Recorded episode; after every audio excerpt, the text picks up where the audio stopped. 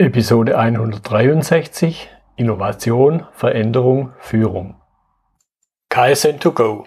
Herzlich willkommen zu dem Podcast für Lean-Interessierte, die in ihren Organisationen die kontinuierliche Verbesserung der Geschäftsprozesse und Abläufe anstreben, um Nutzen zu steigern, Ressourcenverbrauch zu reduzieren und damit Freiräume für echte Wertschöpfung zu schaffen, für mehr Erfolg durch Kunden- und Mitarbeiterzufriedenheit, höhere Produktivität durch mehr Effektivität und Effizienz an den Maschinen, im Außendienst, in den Büros bis zur Chefetage. Heute habe ich Marc Frei bei mir im Podcastgespräch. Er ist einer der Co-Founder der Simplify Business Innovators. Hallo, Herr Frei. Ja, hallo, Herr Müller. Schön, dass Sie dabei sind. Ich habe schon ein kurzes Stichwort gesagt zu Ihnen, aber sagen Sie noch mal zwei, drei Sätze mehr, womit Sie sich beschäftigen.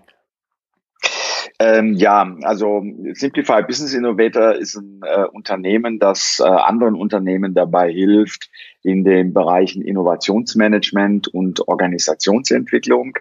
Ähm, und ähm, ja, ich beschäftige mich vor allem damit, äh, Unternehmen dabei zu unterstützen, eine Innovationskultur zu etablieren. Da gehören ja viele Dinge dazu. Mhm. Das ist so das, was ich mache. Und ähm, ja, und das über unter, ganz unterschiedliche Branchen und unterschiedliche Unternehmensgrößen. Mhm. Ja, wenn das mit dem Thema Innovation jetzt so einfach wäre, gäbe es vermutlich Menschen wie Sie und ein Stück weit auch mich nicht. Deshalb zum Einstieg so, was ist in Ihrer Erfahrung, was sind typische Hürden, vor denen Unternehmen stehen, wenn es halt um das Thema Innovation geht? Ja gut, also da könnte man jetzt locker ähm, eines oder mehrere Bücher drüber schreiben. Ja. Abgesehen davon gibt es natürlich dazu auch schon sehr viele. Ähm, also ich sag mal, ich bin, ich bin zum einen äh, immer wieder erstaunt, ähm, wie unprofessionell eigentlich in vielen Unternehmen das Thema Innovation auch heute noch äh, betrieben wird. Und das, das spielt auch gar keine Rolle, jetzt sagen wir mal, wie groß die Unternehmen sind oder auch in welcher Branche äh, die unterwegs sind. Also da ist, da ist doch ganz vieles immer noch mehr von Zufällen abhängig, als sagen wir mal von einem systematischen Vorgehen. Mhm. Und ähm, man darf auch RD nicht mit Innovation verwechseln. Ne? Also ich glaube, da ist oft auch mal so eine Begriffsklärung nochmal notwendig. Mhm. Jetzt ist es aber auch so, äh, man muss sich, glaube ich, überhaupt erstmal klar machen, was ist eigentlich der wirkliche Zweck von Organisationen? Ja, und äh, der Zweck von klassischen Organisationen ist es ja zunächst mal, den, also ihren Zustand zu erhalten, Unsicherheit zu minimieren, Planbarkeit sicherzustellen. Also eigentlich im Grunde genommen alles das Gegenteil von Innovation. Mhm. Ja. So, und Innovation hat ja auch immer was mit Veränderung zu tun und Veränderung bedeutet zunächst mal Gefahr. Ja und wird deswegen, ja, wenn überhaupt, dann nur pro forma geduldet. Ähm, und äh, das ist eben eine der größten Hürden in Unternehmen, dass die Organisationsstruktur und auch die, die, die vor allen Dingen die alte Organisation, so wie wir sie heute noch äh, vielerorts sehen, äh, von und auch für Bürokraten gemacht äh, äh wurde oder ist. Mhm. Und sie ist damit vor allen Dingen auch innovationsfeindlich. Ne? Denn also ich sage auch immer gerne, so Corporate Innovation ist eigentlich ein Widerspruch in sich. ja, so und ähm, ja, also da, da muss man sehen, also die, die, äh, die Strukturen, die Unternehmen sich gegeben haben durch äh, eben Organisationsform, das ist die Hürde Nummer eins. Mhm. Ja, und es ist auch die größte Hürde. Ja. So, da kann ich gleich auch gerne nochmal ein bisschen detaillierter drauf einsteigen. Mhm. So ein weiteres Problem, eine weitere Hürde, ähm, je besser Unternehmen also ihr äh, bestehendes Geschäftsmodell betreiben, desto schwerer tun sie sich mit neuen, mit dem Unbekannten. Ja, also man könnte sagen, eigentlich ist die Cash Cow der größte Feind der Innovation. Ja. ja. Ähm, ich meine, da gibt es ja, wir, wir, wir kennen das, was immer wieder auf jeder Konferenz auch äh, benannt wird, äh, das Beispiel von Kodak ja. ähm, die ja im Grunde genommen selber die Innovation äh, der Digitalfotografie in Händen hielten, weil die eigentlich von Kodak entwickelt wurde, vom Kodak-Ingenieur. Aber die waren so beschäftigt, damit Geld zu verdienen mit ihren silberbeschichteten Filmen, dass sie keine Zeit hatten, äh, sich um dieses neue Thema zu kümmern und auch die, sagen wir mal, ähm, das Verständnis dann auch letzten Endes nicht entwickelt werden konnte im Unternehmen, ob das möglicherweise ein Zukunftsgeschäft, ein Zukunftsmarkt sein kann. Mhm. Ähm, was man auch feststellt, wenn man in Unternehmen kommt ähm, und sich anschaut, wie die mit Innovation umgehen, dann ist, dass das Wesen von Innovation teilweise immer noch nicht richtig verstanden wird. Also insbesondere so die verantwortlichen Top-Manager, die versuchen immer noch den Business Case im Vordergrund zu sehen. Damit wird aber Innovation unmöglich, weil ich sag mal, ein Business Case setzt Planbarkeit voraus. Und mhm. Wie ich ja vorhin schon mal sagte, ist Innovation aber eigentlich das Gegenteil davon. Was jetzt nicht heißt, dass man Innovationsprozesse nicht planen kann oder auch planen soll. Aber das Problem ist, dass sich den Ausgang, also das Ergebnis äh, von Innovation, dass sich das eben nicht vorhersehen äh, und damit auch nicht planen lässt. Und das Problem sieht man zum Beispiel in, in, etlichen Unternehmen, die sogenannte Innovation Labs betreiben, von denen einige auch schon wieder eingestampft wurden, weil die Erwartungshaltung, die an so ein Innovationslab dann gestellt wird, nämlich das trägt äh, möglichst in einem bestimmten Zeitraum X zu meinem Betriebsergebnis bei, sich nicht erfüllt. Das ist aber auch nicht der Zweck von einem Innovationslab. Ja. Mhm. Ähm, das ist also ein, ein Verständnisproblem. So. Ähm, eine weitere Hürde, die ich gerne noch ähm, äh, anbringen möchte, und das kommt jetzt vielleicht ein bisschen überraschend, ist aus meiner Sicht ein äh, ja uns fehlleitender Start-up-Kult ja, der so vor allen Dingen in den letzten paar Jahren ähm, ja vor allen Dingen zum Silicon Valley hier rüber geschwappt ist und dann sind viele Top-Manager in Silicon Valley gefahren, haben sich das angeguckt in der Hoffnung, jetzt dort mit Feenstaub irgendwie äh, gesegnet zu werden und den Gral, den heiligen Gral zu finden. Man muss einfach wissen, die wenigsten äh, Startups kommen mit echten Innovationen. Ja, also die Mehrheit von Innovationen kommt also nicht nur in Deutschland, aber auch in den USA und anderen Ländern immer noch aus etablierten Unternehmen. Und das ist eigentlich auch logisch, weil Innovation ähm, Erfahrung braucht und nicht nur, ich sag mal, nicht nur jugendliche Rebellion. Mhm. Ja. Und ähm, ebenfalls ein weiterer Mythos ist, dass Innovation immer disruptiv sein muss. Ja, also da gibt es ja so dieses Disrupt or Die. Mhm. Also was ein Schwachsinn, wenn ich das mal so sagen darf. Ja, weil die wenigsten Innovationen sind tatsächlich disruptiv.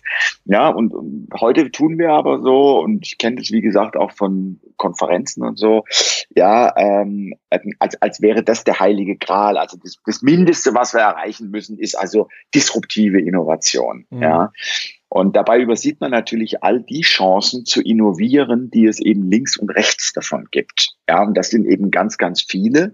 Und wie ich vorhin schon sagte, die wenigsten Innovationen sind tatsächlich disruptiv, sondern es sind meistens Businessmodell-Innovationen, Prozessinnovationen oder sagen wir mal Market Creating Innovations. Also es gibt ganz viele Dinge, die wir heute, äh, die wir uns heute freuen, die mit Disruption gar nichts zu tun haben. Mhm. Ja. Mhm. So, und ja, wenn man jetzt, ähm, wenn man sich das jetzt anschaut und dann, sagen wir mal, mal so einen Strich drunter zieht, ja, dann ähm, denke ich mal, sind eigentlich die Hürden zu suchen, zum einen in der Struktur heutiger Unternehmen, zum einen, und zum mhm. anderen in ja, ich sag mal, Mythen und äh, falsch verstandenen Ansätzen, wie man jetzt zu einem innovativen Unternehmen wird oder wie man auch eine Innovationskultur etablieren kann. Hm, hm, hm. Jetzt haben Sie ein paar Stichworten Dinge erwähnt, die ich so unter dem Thema Mensch subsumieren würde, also Führungskräfte vor allen Dingen. Und, und das sind zwei Sachen, die möchte ich jetzt noch ein bisschen vertiefen. Im, im ersten mhm. Schritt erstmal, was für eine Rolle spielen faktisch, so wie, so wie Sie es antreffen und welches wäre die ideale Rolle, die Führungskräfte in Innovationsprozessen spielen und spielen sollten? Ähm, ja, also zunächst mal kann man sagen, also Führungskräfte spielen in Innovationsprozessen sicherlich immer eine zentrale Rolle. Äh, und zwar vor allen Dingen vor dem Hintergrund äh, dessen, was ich vorhin gesagt habe, zur Struktur von Unternehmen und zu den Rahmenbedingungen, die Innovation in Unternehmen braucht. Ähm, eine Führungskraft äh, ist ja im Grunde genommen auch ein Enabler von diesen Rahmenbedingungen und äh, im Idealfall sorgt eine Führungskraft eigentlich dafür, dass ein Unternehmen in die Lage versetzt wird, beides zu tun. Ne? Also ich sag mal, das Problem ist, ein Unternehmen muss Geld verdienen. Ist klar. So, das heißt, es hat in der Regel ein äh, bestehendes Geschäftsmodell und wenn es es einigermaßen gut macht, dann ist es auch profitabel und dann hat es, äh, sagen wir mal, auch, also dann führt es auch dazu, dass ein Unternehmen überhaupt in der Lage ist, sich mal über Innovation Gedanken machen zu können. So. Was ich also hinkriegen muss, ist das, was man so unter diesem Begriff der Ambidextrie versteht, diese mhm. sogenannte Beidhändigkeit. Also ich muss zum einen mein bestehendes Geschäftsmodell ähm, muss ich weiter betreiben, idealerweise sogar ausbauen, profitabler machen. Und ich muss auf der anderen Seite, muss ich mich auf die Suche machen nach neuen Geschäftsmodellen, nach neuen Produkten oder Dienstleistungen. So, und das sind ja zwei sagen wir mal, sehr gegensätzliche ähm, ja, Tätigkeitsfelder oder, oder Gebiete. Und da ist eine Führungskraft im Grunde genommen, die steht immer so ein bisschen zwischen Baum und Borke. So, mhm. die muss also eigentlich sicherstellen, dass das Unternehmen genau diese Beidhändigkeit hinbekommt und dass die Menschen in dem Unternehmen an dieser, hm, ich sagte mal, ähm, dieser Diskrepanz auch nicht, ja, über zerbrechen. Mhm. Ja, so. Also was, was eine zentrale Rolle ist von Führungskräften in Innovationsprozessen, ist eigentlich, dass sie in ihren Teams, bei ihren Mitarbeitern den Umgang mit Unsicherheit möglich machen. Mhm. Ja, dass sie den, den, den Menschen dabei helfen, Unsicherheit, und das ist ja eines der Kernelemente von Innovation, ja, ich sage jetzt mal, als etwas Positives zu begrüßen und auch auszuhalten. Mhm. Ja, so, da, da gibt es so diesen Ausdruck, dieses, diese Zone psychologischer Sicherheit zu erzeugen. Ja, also das heißt, ich darf auch, ähm, ähm, sagen wir mal, in einem Unternehmen, ich muss mich nicht mehr hinstellen, muss sagen, ja, ich beherrsche alles, ich habe alles im Griff, ich weiß alles, sondern im Gegenteil. Ich kann Unwissen, darf ich sogar zulassen. Und ich darf es auch offen zulassen, ohne dafür angegriffen zu werden. Ja, ich darf ehrlich sein. Ich muss sogar ehrlich sein. Also geradezu brutal ehrlich und das muss möglich sein, ohne dass das, sagen wir mal, Kritik äh, nach sich zieht. Ja. Ähm, und das ist etwas, wo, ich sage mal, Führungskräften eine ganz wesentliche Aufgabe zukommt, das auch zu moderieren. Ja, also sie müssen eigentlich die, die unterschiedlichsten Menschen zusammenbringen und müssen die in die Wirksamkeit äh, bekommen. Ja. Ähm, und was sie auch machen müssen, das ist eine große Herausforderung in vielen Unternehmen. Äh, sie müssen, sagen wir mal, die Innovationsanstrengungen und vor allen Dingen auch die Menschen, die sich mit Innovation im Unternehmen beschäftigen, ich sage jetzt mal vor denen, vor den Interessen beschützen, die jetzt äh, da immer wieder Hand anlegen mhm. wollen. Ne? Und da sollte man sich gar nicht, also das, das kann man gar nicht gering äh, oder groß genug einschätzen und, und sollte sich der Gefahr bewusst sein, wie viele Mechanismen es in Unternehmen gibt, die so diese, diese, diese Bemühungen in Richtung Innovation äh, wieder schleifen wollen. Ja, mhm. da heißt es doch, ja, ihr habt ja hier diese Schokoladenprojekte, äh, wir müssen arbeiten, damit ihr hier in Turnschuhen äh, durch die Gegend laufen könnt und in irgendwelchen Bällebädern sitzen dürft und so weiter und so fort. Also ich übertreibe das jetzt bewusst mal so ein bisschen mhm. oder zeichne das etwas. Ja, also es geht darum, im Grunde genommen, sagen wir mal, äh, für Verständnis auch zu sorgen und ähm, auch den Mitarbeitern, die jetzt in dem, sagen wir mal, in dem klassischen Kerngeschäft, in, also die sich um das bestehende Geschäftsmodell kümmern, dass auch die Verständnis dafür haben, was, was hier passiert. Also was bei dieser Suche nach neuen Geschäftsmodellen im Grunde genommen auch für Anstrengungen notwendig sind, weil die möglicherweise in 10, 15, 20 Jahren, vielleicht auch in fünf Jahren eigentlich ähm, die Cash Cow, die neue Cash Cow werden sollen. Ja. So, und ähm, die die äh, äh eine weitere Rolle von, von Führungskräften ist im Grunde genommen, sagen wir mal, so dieses kollaborative Verhalten von Mitarbeitern auch zu fördern. Ja, so und äh, da gehört halt auch dazu, dass man, sagen wir mal, Unsicherheit und Schwächen als ein Teil von ja, ich sag mal organisationalem Handeln auch versteht und auch akzeptiert und nicht so diese klassische ähm, diese, die, diese, dieses klassische Prinzip, ja, ich muss glänzen, ja, also mein Chef erwartet ja von mir, dass ich das Ganze im Griff habe. Und, ähm, und das trifft im Übrigen vor allen Dingen auch Führungskräfte. Und ich würde die also auch unbedingt damit einbeziehen, weil gerade von denen wird ja häufig erwartet, dass sie, ähm, sagen wir mal, die Dinge im Griff haben, dass sie wissen, was passieren muss. Mhm. Ja, so und das ist natürlich und das ist natürlich Quatsch, denn ähm, das kann nicht funktionieren. Gerade in Innovationsprozessen sind äh, Manager, auch Top-Manager, ja nicht schlauer als andere. Die müssen genauso Dinge auch ausprobieren und äh, laufen genauso auch Risiko, das Risiko, gehen das Risiko ein, dass Dinge scheitern. Mhm. Ja, mhm. so und ja, vielleicht zum Schluss noch eins, was mir noch, äh, glaube ich, ganz wichtig ist. Ähm, äh, ich glaube, was auch Führungskräfte tun sollten, ist mal mit diesem äh, Unsinn aufzuhören, äh, an Best Practices zu glauben. ja. Weil es gibt keine universellen Best Practices. Also das ist absolute Augenwischerei und Management-Hokuspokus, ja, genauso wie dieses ganze Framework und Modelle Quatsch. Also das kann man eigentlich alles in die Tonne klopfen, weil das im Prinzip nur dazu führt, dass Menschen aufhören zu denken ähm, und vor allen Dingen, dass Menschen aufhören, Verantwortung zu übernehmen. Und das brauche ich ja. Ja, ich brauche ja, wenn ich ähm, sagen wir mal, wenn ich echte Innovation oder eine Innovationskultur im Unternehmen etablieren will, dann brauche ich Menschen, die Verantwortung übernehmen und bereit sind dazu. Ja, so, aber dieses Ganze, ja, da haben wir jetzt ein Framework und da haben wir jetzt Modell XYZ und so weiter. Das ist, das ist so, hm, das sind so die, die Folterwerkzeuge der Systembewahrer, der Kästchenmaler, Organigrammpharisäer und so weiter. Also im Prinzip, das kommt alles aus dieser alten Welt und hilft oder dient letzten Endes nur dazu, so diese Illusion am Leben zu erhalten ähm, von Objektivität und Präzision. Ja, und da glaube ich, äh, wir haben Führungskräfte die Aufgabe, auch mal einen klaren Schnitt zu machen und diese Dinge wirklich auch mal vom Tisch zu wischen und zu sagen, das bringt uns nicht weiter. Mhm. Ja, und ja, das ist ungemütlich. Ja, und eine Innovationskultur ist auch kein Ringelpiez mit an. Das ist, das ist nicht irgendwie ein, ein, ein, es ist, es ist kein Sonntagsspaziergang. Hm. Es ist anstrengend, auch in einer solchen Kultur zu arbeiten. Ja. ja. Und das ist, glaube ich, eine Aufgabe, dass äh, Führungskräfte das auch übersetzen in die Organisation, da auch bei ihren Mitarbeitern werben und auch dann helfen, dass Mitarbeiter mit diesen veränderten Rahmenbedingungen klarkommen.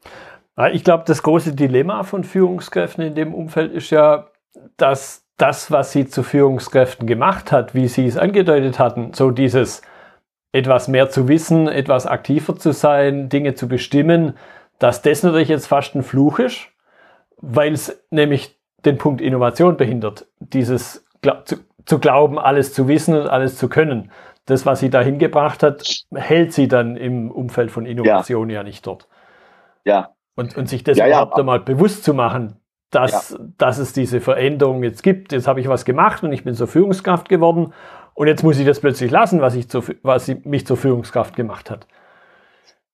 Ja, also da kommt zum einen, ähm, also da, zum einen ist es eine Folge des sogenannten Scientific Managements. Also es ist eigentlich eine Spätfolge der industriellen Revolution. Mhm.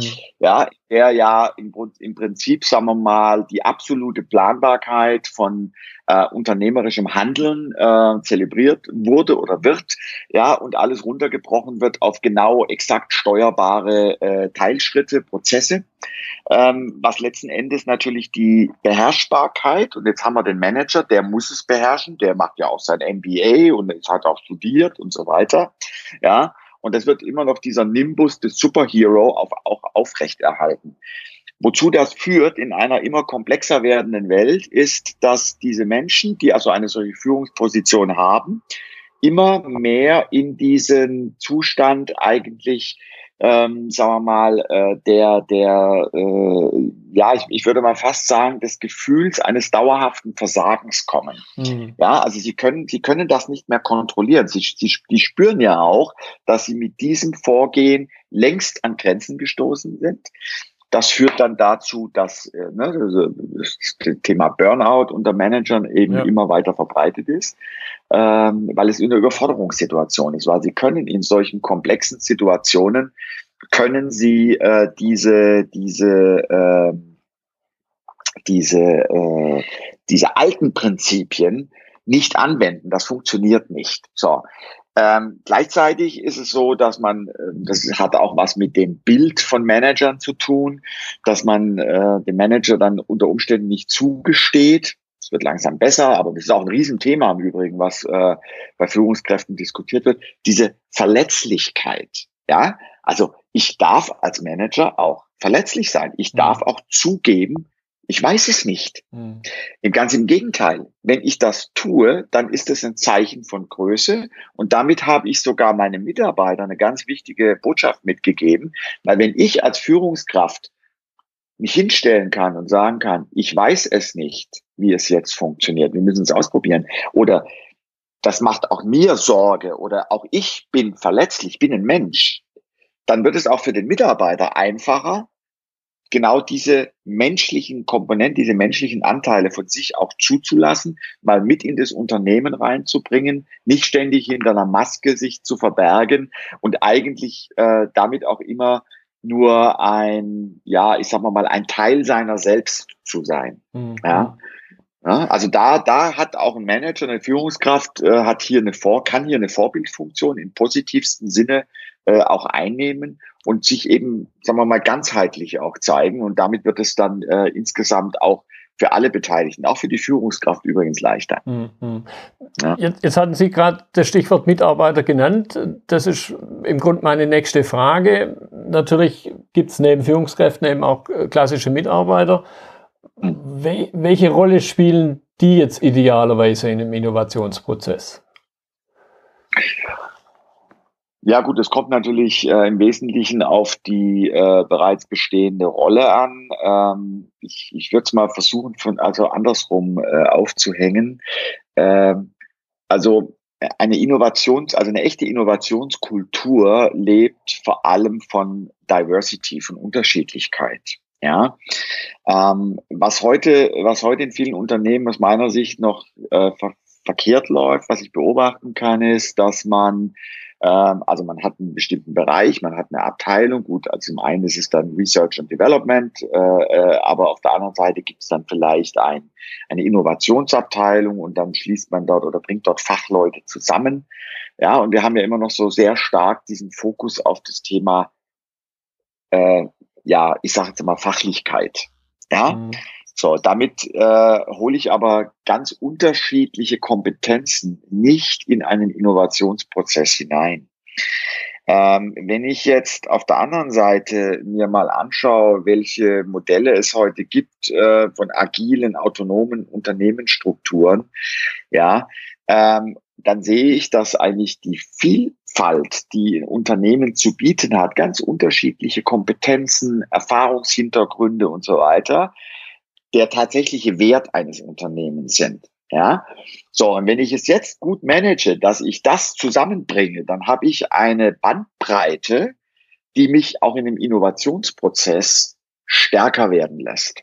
Ja, mhm. Ja, also und das, und das ist auch etwas, was ich für eine Innovationskultur brauche. Eben nicht nur, äh, sagen wir mal, Silos, in der, sagen wir mal, eine bestimmte Fachkompetenz äh, jetzt äh, das Ausschlaggebende ist, sondern idealerweise hole ich sogar Leute rein, die von einem Thema gar keine Ahnung haben, mhm. weil die ganz neue Fragen stellen. Ja, und das ist ja genau das, was ich eigentlich machen muss bei der Innovation, weil ich weiß ja noch gar nicht, was ich finden möchte. Ja, ne? das ist das, das Wesensmerkmal von ja. Innovation ist, dass ich loslaufe, aber nicht weiß, wonach ich eigentlich suche. Mhm. Ja, sondern ich muss möglichst ganz breit gucken und dann schauen, was ist das denn? Passt es zu mir? Ist das was, womit ich was anfangen kann? Und dafür macht es natürlich Sinn, möglichst viele, möglichst unterschiedliche Mitarbeiter reinzuholen. So, und äh, da gibt's ja auch mittlerweile eine ganze Reihe von Unternehmen, die haben zum Beispiel sogenannte Intrapreneurship-Programme mal gestartet, also wo dann wirklich die Mitarbeiter auch mal eigene Ideen einbringen konnten. Und also ich meine nicht Ideenmanagement, das ist ja betriebliches Vorschlagswesen, das ist ja Quatsch, ja. Ja, aber wo man dann wirklich mal so Leute in so kleine Teams gebracht hat und da durften die mal so nach diesem Lean Startup Prinzip, durften die mal ein eigenes Geschäftsmodell entwickeln, durften mal was ausprobieren, das auch mal verproben. In allen Fällen, die ich kenne, waren die verantwortlichen Manager erstaunt, jedes Mal erstaunt, was ihre Mitarbeiter zustande gebracht haben. Da ich habe dann immer gefragt, ja, sagen Sie mal, was haben Sie denn für Leute eingestellt? Mhm. Ja, also ich meine, natürlich, wenn Sie die Leute, wenn Sie den Leuten eine, eine, eine, Plattform geben, wenn Sie den Leuten einen Rahmen geben und sie ermächtigen, ja. dann kommen auch tolle Sachen dabei raus. Ja, also um es zusammenzufassen, die, die Rolle der Mitarbeiter, die wird in den, in, aus meiner Sicht in vielen Unternehmen noch viel zu gering eingeschätzt und vor allen Dingen die Vielfalt, die Mitarbeiter heute an also sagen wir mal, in so einem Unternehmen auch äh, in so ein Unternehmen reinbringen, das zu nutzen. Das ist eines der größten Assets äh, und da sitzen Unternehmen also wirklich noch auf riesigen Bergen ungenutzten Potenzials. Hm, hm. Jetzt ist ja Teil Ihres Geschäftsmodells, eine externe Unterstützung da reinzubringen und das ist jetzt ein Punkt, den ich auch noch ein bisschen vertiefen will. Welch, welche Rolle und welcher Wert bringt hier die externe Unterstützung mit? Einerseits in einem, sagen wir, eher in einem allgemeinen Innovationsprozess, auch wenn Sie es vielleicht, wie Sie es angedeutet hatten oder ich es vielleicht rausgehört habe, gar nicht so sehr sehen, hören möchten, weil dann wieder diese Best Practices, Practices zum Teil drinstecken und dann aber andererseits in ganz speziellen Innovationsprojekten, wobei das natürlich vielleicht schon wieder von der Terminologie her wird mir gerade so klar, wie das schwierig ist, weil Projektcharakter weiß ich ja, wo es endet. Und genau das passt ja bei Innovation eigentlich nicht. Ja, also, ähm, also was ich, also zum einen ist es so, also äh, Innovationsanstrengungen, so möchte ich es mal nennen, ähm, sollte man planen. Und die kann man auch planen. Sie können nur das Ergebnis nicht planen. Mhm. Ja, und sie können den Zeitraum nicht planen. Ähm, aber es ist natürlich äh, unsinnig, jetzt einfach mal loszustolpern und mal zu gucken, was passiert. Äh, das ist Quatsch.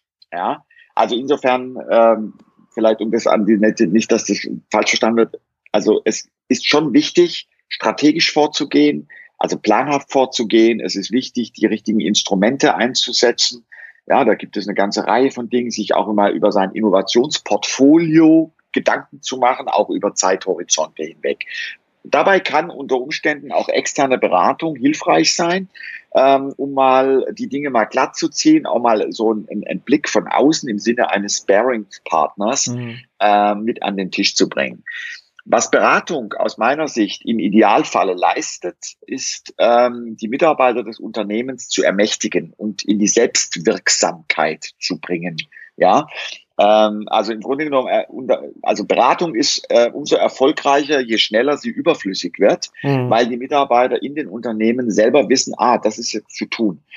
Es ist aber auch nicht ungewöhnlich, und da sehe ich uns fast so ein bisschen in einer Rolle, ich sage das jetzt mal wie so ein, wie so ein Ehetherapeut, ja, der, ja, es ist, ist im Grunde genommen, ja, ja, die sind ja, ja, ganz ähnliche, sind ja ganz ähnliche Mechanismen, ja, ähm, weil eigentlich eigentlich weiß jeder, was zu tun ist. Ja, so und es, ne, ich, ich wundere mich immer, frage mich dann mal, warum ist es denn so schwierig, das Offensichtliche zu tun? Nun ja, weil man eben eine ganz lange Zeit es anders gemacht hat mhm. oder weil es irgendwelche dysfunktionalen Situationen in Unternehmen gibt, unausge, un, unaufgelöste Konflikte, ähm, Ängste etc. etc. Also das sind so so Dinge, die man vielleicht am Anfang mal klärt, wo man mal Transparenz reinbringt, wo man den Menschen mal hilft. Okay, wie wollen wir denn damit umgehen? Wo man auch vielleicht mal hilft, die richtigen Fragen zu stellen. Also, also Unternehmensberatung, wie wir es verstehen, ist nicht dazu da, Antworten zu liefern, hm. sondern aus meiner Sicht ist es dazu da, dass die Menschen im Unternehmen, die Führungskräfte, die richtigen Fragen stellen. Weil die Leute, die das dann richtig können und umsetzen, die sind in aller Regel bereits da. Mhm. Ja, man muss manchmal vielleicht nur helfen, sagen, guck mal, mach mal ein bisschen links, mach mal ein bisschen rechts, dreh mal an der Schraube und schau mal, was passiert und dann helfen wir dir vielleicht auch noch dabei, das Ergebnis zu beurteilen und dann aber ganz schnell zu lernen. Weil mhm. darum geht es am Ende des Tages. Es geht darum, einen, Lern, einen Lernprozess im Unternehmen zu etablieren, der dem Unternehmen an sich, der Organisation hilft, genau, sagen wir mal, diese Fähigkeiten zu erwerben, die das Unternehmen braucht, um aus sich heraus innovativ zu werden. Weil alles andere, dann hängt es nur am Tropf. Ja. Und das kann nicht funktionieren. Genau, das ist jetzt ja. ein Punkt, der, der mir auch immer wieder begegnet, so nach dem Motto, da kommt ja einer und der kümmert sich. ja. Das heißt, ich habe definitiv auch bei Ihnen rausgehört, da bleibt was in der Verantwortung im Unternehmen bei Führungskräften. Richtig. Ja. Bei der Unternehmensleitung. Und das möchte ich so zum Abschluss noch ein bisschen vertiefen. Welche Elemente, bei welchen Elementen müssen sich die Unternehmen, die Menschen an die eigene Nase fassen? Also ich sag mal, also ich glaube, also aus meiner Sicht das Wichtigste für eine Unternehmensleitung, äh, für das Top-Management ist im Grunde genommen, dass sie so eine Kultur der Offenheit, der Neugier, des Lernens zulassen und vor allen Dingen auch fördern. Ja, und äh, das hatte ich ja vorhin schon mal erwähnt. Also das ist äh, vor allen Dingen das haben Manager damit natürlich, also die hängen da so ein bisschen zwischen Baum und Borke, weil so diese unausgesprochene Erwartungshaltung, ne, auch teilweise an sich selbst, also das hat ja auch was mit dem Selbstverständnis von Managern zu tun. Ja, ja ich habe die Dinge im Griff, ich habe ja, bin ja hier, ne, wer der irgendwie hoch bezahlt oder habe eine tolle Ausbildung und so weiter und so fort. Ja, ähm, aber ich meine, wir alle wissen ja, das, ist das Allerwenigste, was uns im Laufe eines Lebens äh, widerfährt, haben wir im Griff. Das äh, betrifft uns ja im Privatleben genauso wie in Unternehmen. Ja, so. Ähm, so, das heißt also im, Grund, im Grunde genommen geht es eigentlich darum, dass wir äh, eine, eine, ein, ein, ein, ein Rahmenbedingungen schaffen, in denen das Neue, das Unbekannte nicht mehr als eine Gefahr ähm, ähm, ja, etikettiert wird und dass wir durch immer mehr Prozesse, weil ne, diese Prozesse versuchen ja eigentlich das Unbekannte immer weiter zu eliminieren. Ne? Wir mhm. haben ja an alles gedacht, an jede Eventualität und haben für jeden Schritt haben wir schon vorgegeben, wie du dich zu verhalten hast. Ja, sondern wir brauchen weil das ein Grundprinzip von Innovation ist. Wir brauchen eben dieses Neue, dieses Unbekannte und müssen das in Unternehmen auch zulassen. So, und da muss sich aus meiner Sicht eine Unternehmensleistung ganz aktiv hinstellen und ganz klar formulieren, dass man sich eben auch bewusst ist, dass Innovationsprojekte völlig in die Hose gehen können. Mhm. Also bis hin zum Totalverlust des eingesetzten Kapitals. Weil die allerwenigsten die allerwenigsten äh, ähm, äh, Innovationsprojekte, äh, egal wo man da hinschaut, sind ja erfolgreich. Ja. ja. Es sind ja die meisten, es ist also ganz viel Try and Error und ganz viel geht einfach in die Hose. Äh, aber ich lerne, also ich verliere ja nie. Entweder gewinne ich oder ich lerne was dazu. Mhm. Ja. Mhm. So. Und ähm, das, Zweite, was mir, also sagen wir mal persönlich auch nochmal so äh, auf dem Herzen liegt, äh, was ich auch deutsch, also insbesondere, sagen wir mal, deutschen Unternehmenslenkern äh, oder Topmanager mitgeben würde, ist, ähm, also so der seit so ein paar Jahren grassierende, ich sage jetzt mal Silicon Valley Kult, der ist nicht gerade hilfreich. Mhm. Ja? Und das sage ich jetzt, obwohl wir selber ja auch ähm, eine Niederlassung im Silicon Valley haben, also äh, das sehr gut kennen, was da läuft. Aber es lenkt irgendwie so den Blick auf äh, das falsche Ende der Schlange. Ja, so und ähm, zum einen nicht alles, was im Silicon Valley funktioniert, und wie es dort gemacht wird, funktioniert in unserem Kulturraum und ist auch gut so. Ja, und es ist im Übrigen auch ein Irrglaube, wenn man also meint, dass die meisten Startups im Silicon Valley jetzt also die Welt retten wollen. Ja, weil das sind also überwiegend, äh, sagen wir mal, technikfokussierte, introvertierte Menschen, ja, die meistens mit anderen Menschen nicht viel am Hut haben. Und äh, das sage ich jetzt mal, also in, in, in weiten Teilen ist es auch eher antihuman oder antihumanistisch, ja, geht es eher darum, was so technologisch machbar ist. Ne? Mhm. Das finden die total spannend und dann wird das eigentlich weitergetrieben. Ähm, aber diese, diese, diese Pluralität und diese Vielfalt, von der ich vorhin auch gesprochen habe, die eigentlich der Wert eines Unternehmens äh, sind, das ist nicht in dieser Kultur dort verankert. Ja, und ähm, das ist aber etwas, was zutiefst in der europäischen Kultur verankert ist, ja, was wir also spätestens seit den Zeiten der Aufklärung und so weiter, also was ja dann quasi auch die, äh, sagen wir mal, diesen ganzen Humanismus, den wir, diesen europäischen Humanismus betreibt. So, und das, das sind Assets, das ist ein Wert, das ist ein wirklicher Wert, äh, äh, den wir nicht auf diesem Altar opfern sollten, indem wir jetzt also hier äh, gehen, äh, äh, gehen Silicon Valley äh, huldigen und sagen, ja, alles, was die da machen, ist toll, wir müssen so werden wie die. Nee, überhaupt nicht. Ja. Also ich glaube, dass wir in Deutschland, und gerade weil wir ja auch diesen Mittelstand haben, ähm, dass wir hier ganz vieles an ja, an, an, an, an Werten haben, also auch ein Wertesystem haben, was es wirklich lohnt, auch zu verteidigen, ja, was äh, tatsächlich auch, äh, sagen wir mal, viel Rahmen und viel Basis für wirklich sehr, sehr gute Innovationen äh, bieten würde. Wir müssen es nur mal tun. Mhm. Also ich glaube, was wir lernen können aus dem Silicon Valley aus meiner Sicht ist, dass wir sagen, Mensch, mach doch mal. Mhm. Ja, ja, während wir hier immer noch, hm, und dann noch ein Arbeitskreis und dann, ja, es könnte ja schief gehen. Ja, so what? Ja, ja. natürlich kann es schief gehen. Ja. ja, aber sag mal, wenn wir diese Haltung ne, nicht ablegen, und das ist natürlich etwas, was vor allem durch die Unternehmensleitung vorgelegt werden äh, äh, muss, dann bleiben wir immer noch oder ganz weit hinter unseren Möglichkeiten zurück.